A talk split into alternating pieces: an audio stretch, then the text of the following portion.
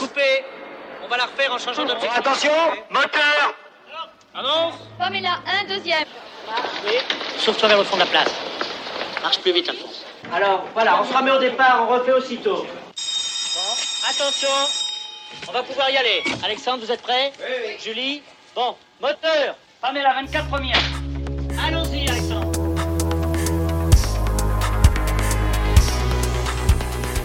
Il suffit d'assister à une journée de tournage ou tout simplement de regarder La Nuit américaine de François Truffaut pour constater à quel point le cinéma est une activité physique. Un sport de contact même, comme le dit le réalisateur allemand Werner Herzog. Et par bien des aspects, les réalisateurs et réalisatrices de cinéma font preuve de qualités similaires aux athlètes. Alexandre, le baiser pas trop romantique. Un mental d'acier, On attend Bernard comme d'habitude. un esprit d'équipe, Envoyez le chat. Une capacité d'endurance et de résistance à l'effort. Non, non, c'est foutu, c'est de votre faute, Yorick, avec votre perche à la con, vous lui faites peur à ce chat. On n'a pas besoin du son pour ce plan, on fera un son seul. Peut-être est-ce pour cette raison que le sport a depuis toujours sa place au cinéma. Mais au XXIe siècle, alors que la télé et la captation d'événements sportifs ont fait des grands progrès et ont même dépassé le cinéma en termes d'images spectaculaires, on peut se demander pourquoi il y a de plus en plus de films de sport. Que peut-on trouver dans une histoire au cinéma qu'on ne verra pas dans une retransmission télévisée Qu'ont les films de sport à apprendre aux sportifs et à tous les autres? Pourquoi ont-ils le pouvoir de nous faire vibrer, voire de nous éprouver depuis notre canapé? Je reçois virtuellement Julien Camille, historien du sport et du cinéma, et auteur avec Gérard Camille du beau et gros livre Sport et cinéma, aux éditions du Bailli de Suffren. Bonjour Julien Camille. Vous avez répertorié plus de 5000 films de sport. Vous en avez gardé environ 1000 pour le livre. Et comme je ne pouvais pas tout voir, vous m'avez recommandé de regarder votre préféré, qui s'appelle On the Edge de Rob Nielsen, sorti en 1984.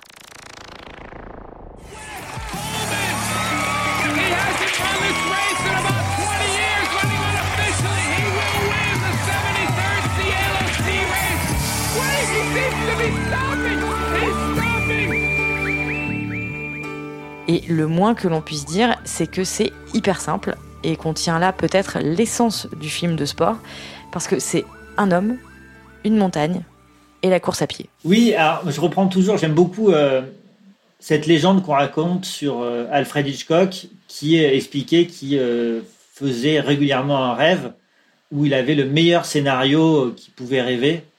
Et tous les matins, il se réveillait, il avait oublié son rêve. Et un jour, il, pose un calepin, un stylo sur sa table de chevet, il s'endort, et le matin, il se réveille, et regarde ce qu'il a noté dans la nuit, quand il s'est réveillé, et c'était un homme tombe amoureux d'une femme. Pour revenir à cette simplicité que vous disiez, mais en même temps, derrière cette simplicité, il y a toute une complexité de cet homme face à la nature, face à lui- lui-même, sur cette transcendance que l'on peut avoir à travers le sport et qui nous amène vers une, beauté, vers une, esthétique sportive qui euh, confère quelque part au sacré, puisqu'on touche à nos limites euh, physiques, euh, à nos limites spirituelles. On va chercher plus loin que le simple mortel des ressources qui nous permettent de nous dépasser. Et c'est tout ça aussi que raconte ce film On the Edge, et c'est tout ça que le sport porte en lui, et que le cinéma peut faire ressentir euh, à certaines personnes qui ne pratiquent pas le sport dans ces intensités-là.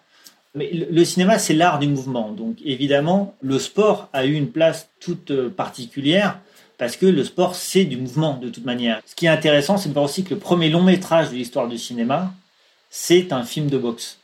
Il date de 1897. Il a été tourné lors du match entre Fitzsimmons et James Corbett, avec trois ou quatre caméras qui se relayaient à tour de rôle, puisque les caméras ne pouvaient que 45 secondes, pour filmer l'intégralité du combat. Ce qui est assez incroyable, je trouve. Après, il y avait, je pense, aussi de manière plus prosaïque, le fait que le sport était une passion populaire qui attirait beaucoup de gens. Et euh, filmer des grandes stars de boxe, filmer euh, ce sport qui était très populaire et qui a attiré beaucoup de gens dans les galas, potentiellement pouvait aussi attirer beaucoup de spectateurs dans les cinémas. Et je pense qu'il y a ce caractéristique commerciale qui a joué aussi dans l'attrait du cinéma pour le film de sport.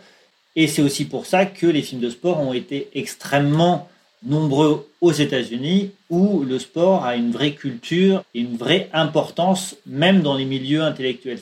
En France, ça a été beaucoup plus compliqué.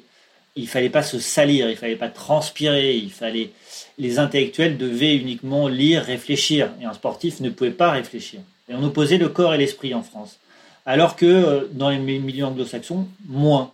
En feuilletant votre livre, Julien Camille, on apprend énormément de choses sur le sport à travers l'histoire, parce qu'une grande majorité des films de sport sont apparemment basés sur des personnages réels, des sportifs qui ont marqué leur temps.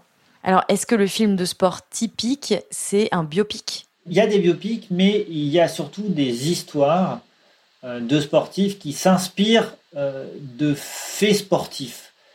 Et c'est ça qui, je pense, a le plus intéressé les cinéastes, c'est-à-dire reprendre une réalité sportive, le transformer en code. Et, et cette forme-là, c'est celle de l'underdog movie, c'est-à-dire ces sportifs qui sont pas bons, ou ces équipes qui ont beaucoup moins d'argent, qui sont dernières du championnat, ces outsiders que l'on pense terminer ou fini, qui vont réussir à remonter la pente et au final, soit à gagner, soit à trouver une respectabilité dans la société.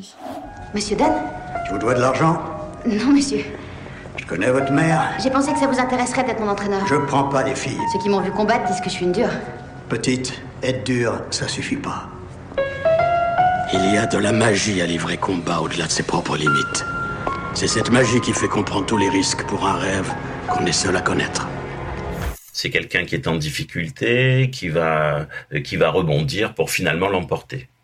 Et je trouve que c'est un petit peu facile, quoi. C'est systématiquement la même chose. Sauf dans quelques films. Je sais pas si vous avez vu Le Champion. Je crois que c'est avec John Voight. C'est l'histoire d'un boxeur qui est obligé de se remettre à la boxe parce que bah, il est dans la dèche. Bah, je vais pas vous dire la fin, mais euh, ça se finit pas forcément comme dans les autres films. Il avoue ne pas aimer les films de sport en général, mais il est passionné de cinéma. Je parle avec Xavier Serrati, professeur d'EPS et enseignant à la faculté des sciences du sport de Marseille. En tant que professionnel du sport, vous devez bien voir, vous, que les acteurs ne sont pas des sportifs. Bien évidemment, par exemple, quand on regarde La couleur de la victoire, euh, qui parle justement de Jess Owens, euh, etc., ou alors Invictus, ce sont des films qui prêtent à sourire, mais dans la partie sportive, si vous voulez. Mais ce que ça raconte de l'histoire est beaucoup plus important à la limite, et le sportif va fermer les yeux pour s'intéresser davantage aux aspects historiques de ces films-là. Et l'intérêt, c'est que peut-être ça va amener euh, le spectateur à aller explorer ces univers-là. Par rapport à la télévision, retranscription télévisée qui, eux, travaillent sur une réalité et sur l'instant T, qui ne peut pas plonger dans l'esprit des gens, mais qui peut juste faire vivre de manière la plus intense euh, ce qu'il est en train de se passer euh, devant les caméras. Le cinéma, lui, peut arrêter le temps, travaille sur l'esprit, sur la psychologie, rentre sur le terrain, rentre euh, dans les vestiaires, revient en arrière, revient en avant. C'est ce plus qu'a le cinéma de fiction par rapport à la télévision et qu'il aura toujours, contrairement aux questions de moyens où la télévision, qui est en retard de 70, a rattrapé et dépassé le cinéma dans euh, la représentation du sport. Ce n'est plus dans l'action qu'est en train de faire le sportif, mais dans le moment qu'il est en train de vivre et que nous, on peut ressentir.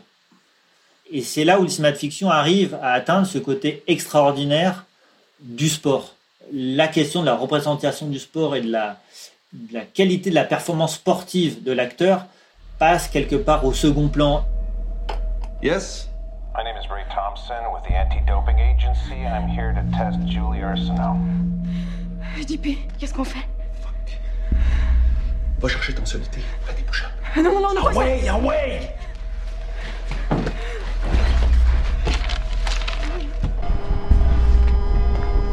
Yes? Could you let me in, please? Yes, sorry. Ouais, pom, pom, pom. Ah ouais, ah ouais, ouais. Qu'est-ce que t'as fait Je vais les ralentir un peu. Ouais, ça va aller, ça va être correct. Ça va être correct. Ouais, ça va être correct. La scène d'ouverture de La Petite Reine, un film québécois sorti en 2014, suit une championne cycliste là où la retransmission télé ne va jamais, dans sa chambre d'hôtel, pile au mauvais moment, puisque le contrôleur antidopage se pointe juste après qu'elle s'est injectée de l'EPO. Pique-toi, let's go. on tombe dans euh, le film d'horreur à la fin de cette séquence avec euh, la euh, jolie cycliste en train de s'injecter de l'eau ou la, solution saline dans le, corps par une intraveineuse euh, dans son biceps où elle, est, elle, termine accroupie dans la douche avec le bras complètement ensanglanté. Et on a une vision là absolument terrible de ce corps qui, cinq minutes plus tôt, était un corps plutôt sexy de sportif avec toutes ses capacités, toutes ses qualités, toute sa beauté, à un corps complètement meurtri. Et on passe là en six minutes de euh, l'apparence au vestiaire. Ah ouais. Ah ouais. Alexis Durand-Bro, le réalisateur du film, s'est inspiré de Geneviève Janson, une vraie championne cycliste québécoise qui a avoué son dopage en 2007. Mais le film ressemble moins à un biopic qu'à un très bon thriller. C'est toute la force des bons films de sport. Ils nous font oublier l'événement dont ils sont tirés. Par exemple, Rocky. C'est pas Stallone qui l'a inventé. Il a vraiment existé.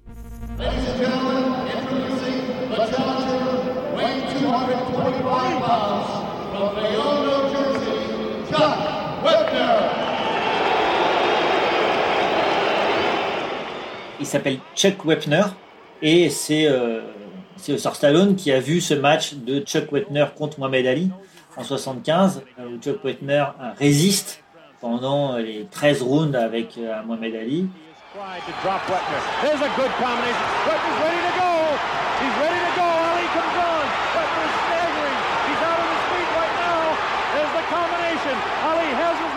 Wetner. Et euh, ça lui a donné l'idée d'un scénario. Et ce qui est fabuleux, c'est que le sport, c'est avant tout une histoire. Et le film Rocky rejoint l'histoire du personnage Rocky. Il faut savoir que quand Stallone a cette idée de Rocky, il est en fin de carrière. Il n'a pas fait grand-chose. Et il sait que s'il ne fait pas ce film-là, il va pas y arriver, il pourra retourner euh, faire un autre métier à part. Et donc il refuse des offres euh, de producteurs qui lui achetaient son scénario, mais qui ne voulaient pas lui en tant qu'acteur principal. Il va tenir bon et il va faire avec moins d'argent, mais il va faire le rôle principal. Et c'est ça qui va lancer sa carrière. Ce qui est quand même assez dingue.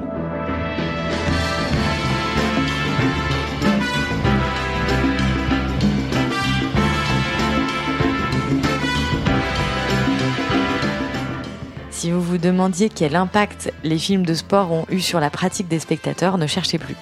La saga Rocky est à l'origine de la pratique sportive certainement la plus répandue, surtout en ces temps de confinement.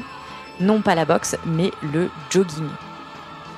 Là, vous voyez certainement de quelle scène je parle, quand Rocky parcourt les quartiers de Philadelphie et arrive en haut des marches du musée. Dans le 2, il part des quartiers populaires et il arrive au musée des Beaux-Arts et même il monte les escaliers du musée des Beaux-Arts de Philadelphie, comme il est fait dans le 1, mais dans le 2 en plus, il est accompagné par toute la jeunesse populaire qui euh, le rejoint au fur et à mesure et qui vont faire une sorte de euh, peloton, de groupe de runners qui vont, euh, à la stupéfaction générale, traverser toutes les grandes rues de business de Philadelphie pour arriver jusqu'à ce symbole quelque part de la richesse culturelle de Philadelphie et américaine et où ils vont célébrer quelque part ce réinvestissement d'un lieu, d'un territoire de la ville auquel ils n'avaient pas accès jusqu'à maintenant. Et le sport permet ça. Le sport permet d'avoir accès à des euh, lieux, des territoires où l'on va euh, parfois pas. Aujourd'hui, les marches s'appellent les Rocky Stairs et tout en haut, il y a la statue du boxeur, non pas d'origine, mais du personnage de Stallone. Et la statue attire à elle seule plus de touristes que toutes les œuvres du musée d'à côté. C'est dire l'impact de ces films sur le grand public. Et l'autre monument de la saga Rocky, c'est cette musique composée par Bill Conti, qui est reprise absolument partout. D'ailleurs, est-ce que c'est pas un peu bizarre d'avoir besoin d'écouter une bande originale de film pour se motiver dans la vraie vie?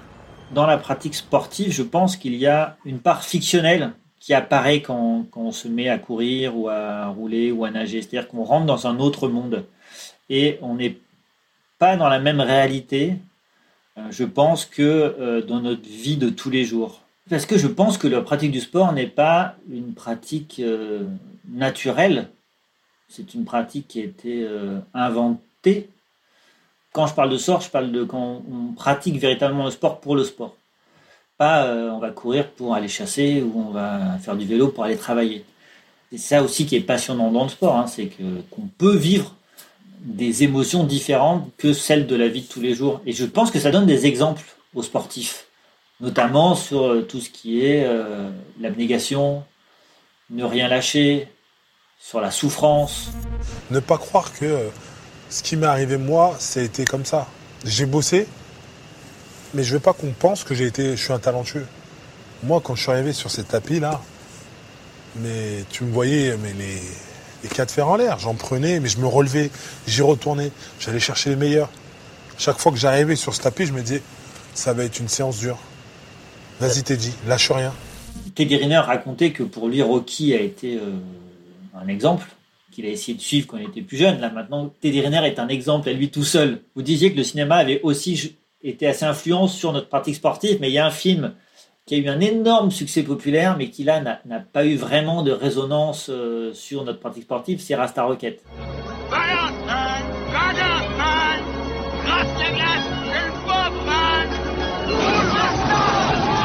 On n'a pas vu une explosion de la pratique de bobsleigh après la sortie de Rasta Rocket. Pourtant, ce film est euh, parmi les plus cités quand on demande de citer un film de sport, par exemple. Mais l'histoire de ces Jamaïcains qui ont fait les Jeux Olympiques à, à Montréal, c'est quand même dingue. 56 secondes, 5 dixièmes et 3 centièmes Ouais Ouais Vous avez entendu le temps qu'ils ont fait C'est génial Ce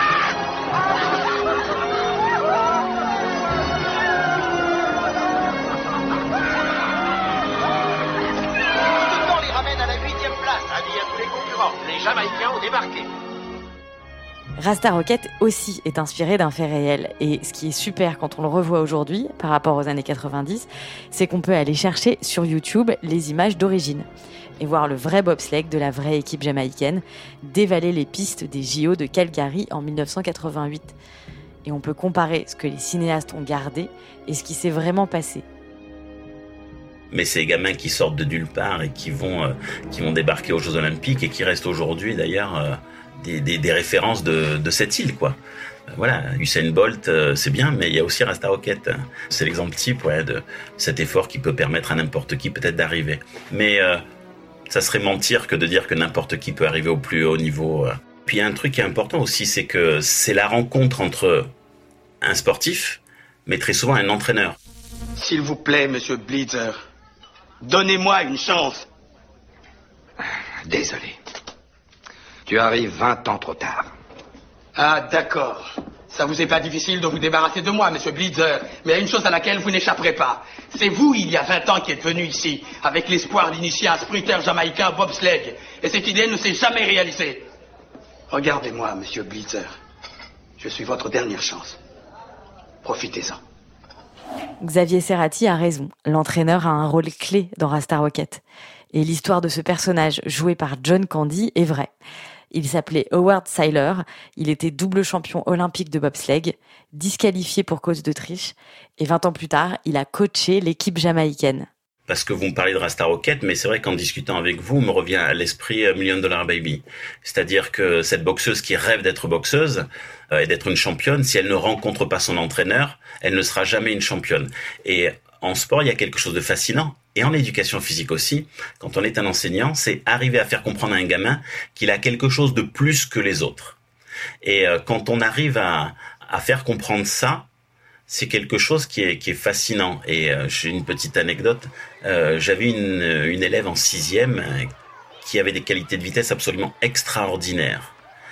Et j'ai essayé de lui faire comprendre. Mais à 11 ans, ça veut rien dire. Tu cours plus vite que les autres. Elle le voyait, elle mettait 4-5 mètres de distance à tous les garçons, même les plus rapides de la classe. Et puis il se trouve qu'elle avait le même âge que ma fille et je propose au papa qui n'était pas très intéressé par l'athlétisme, si vous voulez, je peux amener votre fille au stade avec la mienne. Et puis bon, c'est passionnant. Si jamais vous avez l'occasion de venir à Lumini, euh, à Marseille, vous verrez que c'est un, stade dans un cadre exceptionnel. Mais dès que l'hiver arrive, euh, l'hiver c'est dur pour tout le monde, euh, qu'on soit dans le Grand Nord ou dans le Grand Sud. Et cette petite arrête l'athlétisme. Et quelques années plus tard, je la retrouve sur le bord du stade. Elle était au lycée. Elle me dit, mais monsieur, vous aviez raison. J'adore courir. Et il y a deux mois, elle m'envoie une photo d'elle sur le podium des championnats de France d'athlétisme. Et si vous voulez, j'étais hyper content parce que c'est cinématographique ce truc-là. C'est une passion qui se transmet sur la durée, mais moi ça tient pas sur un film de deux heures, ça tient sur six années ou sept années de, de, de la vie d'une enfant quoi. Donc j'étais super content, je m'étais créé un petit film avec cet élève-là. Comme j'enregistre cet épisode en confinement, j'ai demandé à mes invités de me recommander des films de sport pour s'évader un peu et se changer les idées. Ah, moi, je suis un grand fan de Dodgeball. C'est un film autour du ballon prisonnier. On en ressort en ayant tellement ri qu'il n'y a pas besoin d'aller faire sa séance de fitness ou, euh, ou de pilates après, je pense. Évitez les clés anglaises et vous éviterez le ballon. Il y a d'autres questions? Il y en a un que, que peu de gens connaissent et que j'ai vraiment envie de partager, ça serait vraiment Gallipoli. Parce que Gallipoli, c'est l'histoire de deux jeunes passionnés d'athlétisme qui veulent partir défendre le monde libre à l'autre bout du monde, un endroit qu'ils ne connaissent absolument pas. Et lorsqu'un va le faire avec conviction, l'autre va le faire par dépit, parce qu'il est pauvre, et ils vont se retrouver euh, là-bas, et ils vont avoir, comme dans 1917, à transmettre un message, et c'est eux qu'on va choisir pour leur qualité de vitesse, euh, leur qualité de sprinter. Et il y a une scène, donc sur la musique de Jean-Michel Jarre, Oxygène, qui est euh, là, vous allez vous lever, j'en suis sûr.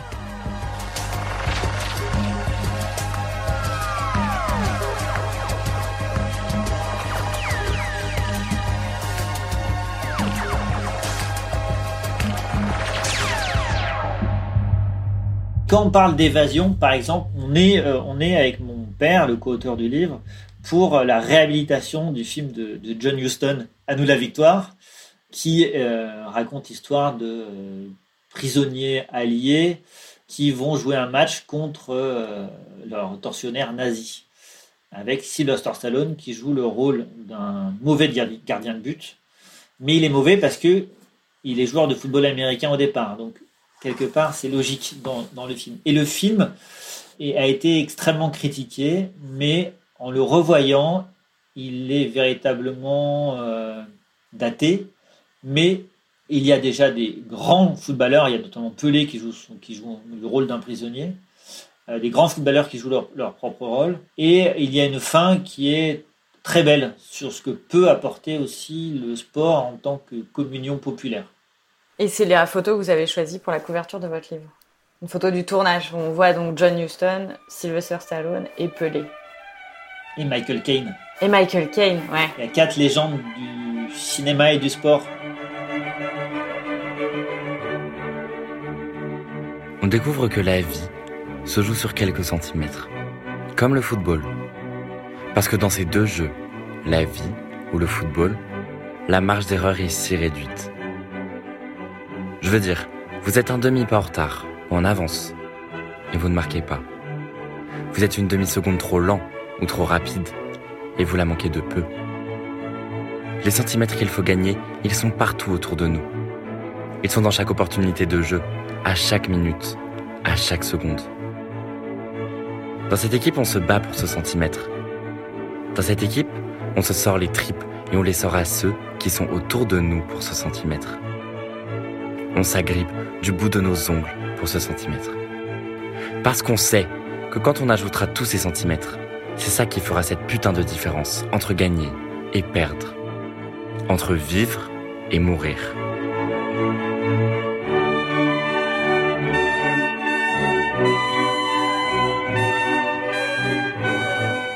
C'était le discours du coach joué par Al Pacino dans le film d'Oliver Stone, L'enfer du dimanche.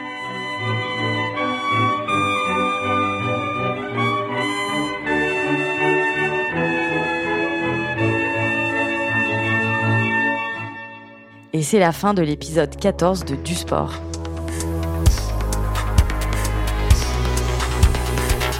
Vous pouvez retrouver une liste de films de sport, ceux dont on a parlé et ceux dont on n'a pas eu le temps de parler, en description de ce podcast. Merci au SNEP, le syndicat national de l'éducation physique, et en particulier à Bruno Cremonisi et Christian Couturier. Merci aussi à Alban, Adèle et Dimitri et toute l'équipe de Binge Audio.